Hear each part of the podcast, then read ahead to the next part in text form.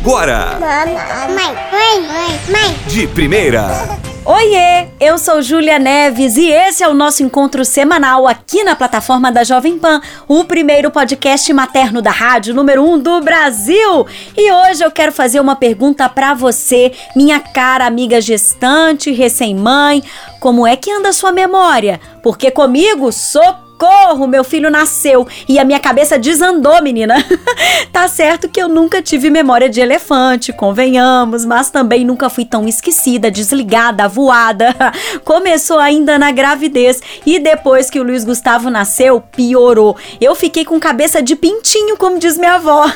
Chegar na cozinha e esquecer o que, que eu fui fazer lá era fichinha, viu? Os meus problemas ficaram mais graves. Quando eu conversava com alguém, eu não conseguia completar as frases porque eu simplesmente esqueci as palavras.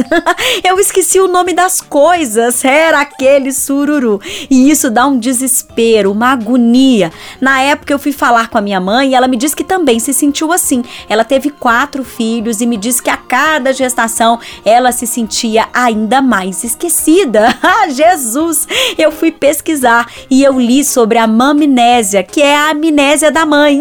Gente, tem até nome isso. A explicação é que o nosso QI continua o mesmo, mas depois da maternidade, as nossas prioridades mudam. A nossa cabeça fica cheia de preocupações com o bebê, fora, né, os afazeres do dia a dia, esses que nunca têm fim, noites mal dormidas, estresse, ansiedade, tudo contribui. Então, mamnésia é o cansaço físico e mental.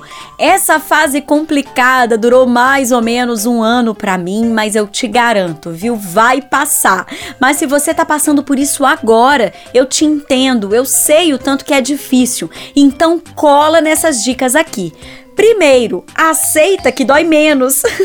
Parece zoeira, mas ó, não é não, viu? É que é frustrante mesmo, então não se culpe, não se cobre, é só uma fase. E para dar conta de todas as coisas, eu comecei a fazer listas de tudo que eu precisava fazer, todas as minhas tarefas, os meus compromissos. O alarme do meu celular virou o meu melhor amigo. Agora, importante, viu? Estabeleça aí as suas prioridades e faça uma coisa de cada vez. Eu reduzi a ingestão de cafeína, me preocupei mais com uma boa alimentação e ter um momento só meu sempre foi muito importante para mim. Fazer um exercício físico, uma atividade manual, avalie aí o que para você é mais relaxante. Agora, respira fundo, minha amiga, porque lá vem bomba. Dica fundamental e talvez para nós a mais difícil, né? Eu tentava dormir 8 horas por noite ou o tanto quanto o Gugu me permitia. Tudo isso me ajudou bastante e eu espero que te ajude também. Ah, já estava me esquecendo. Para mais dicas, acesse e se inscreva em youtube.com/barra mãe de primeira. No Instagram é arroba mãe de 1A. Beijos de luz e a gente se vê. Mãe de primeira.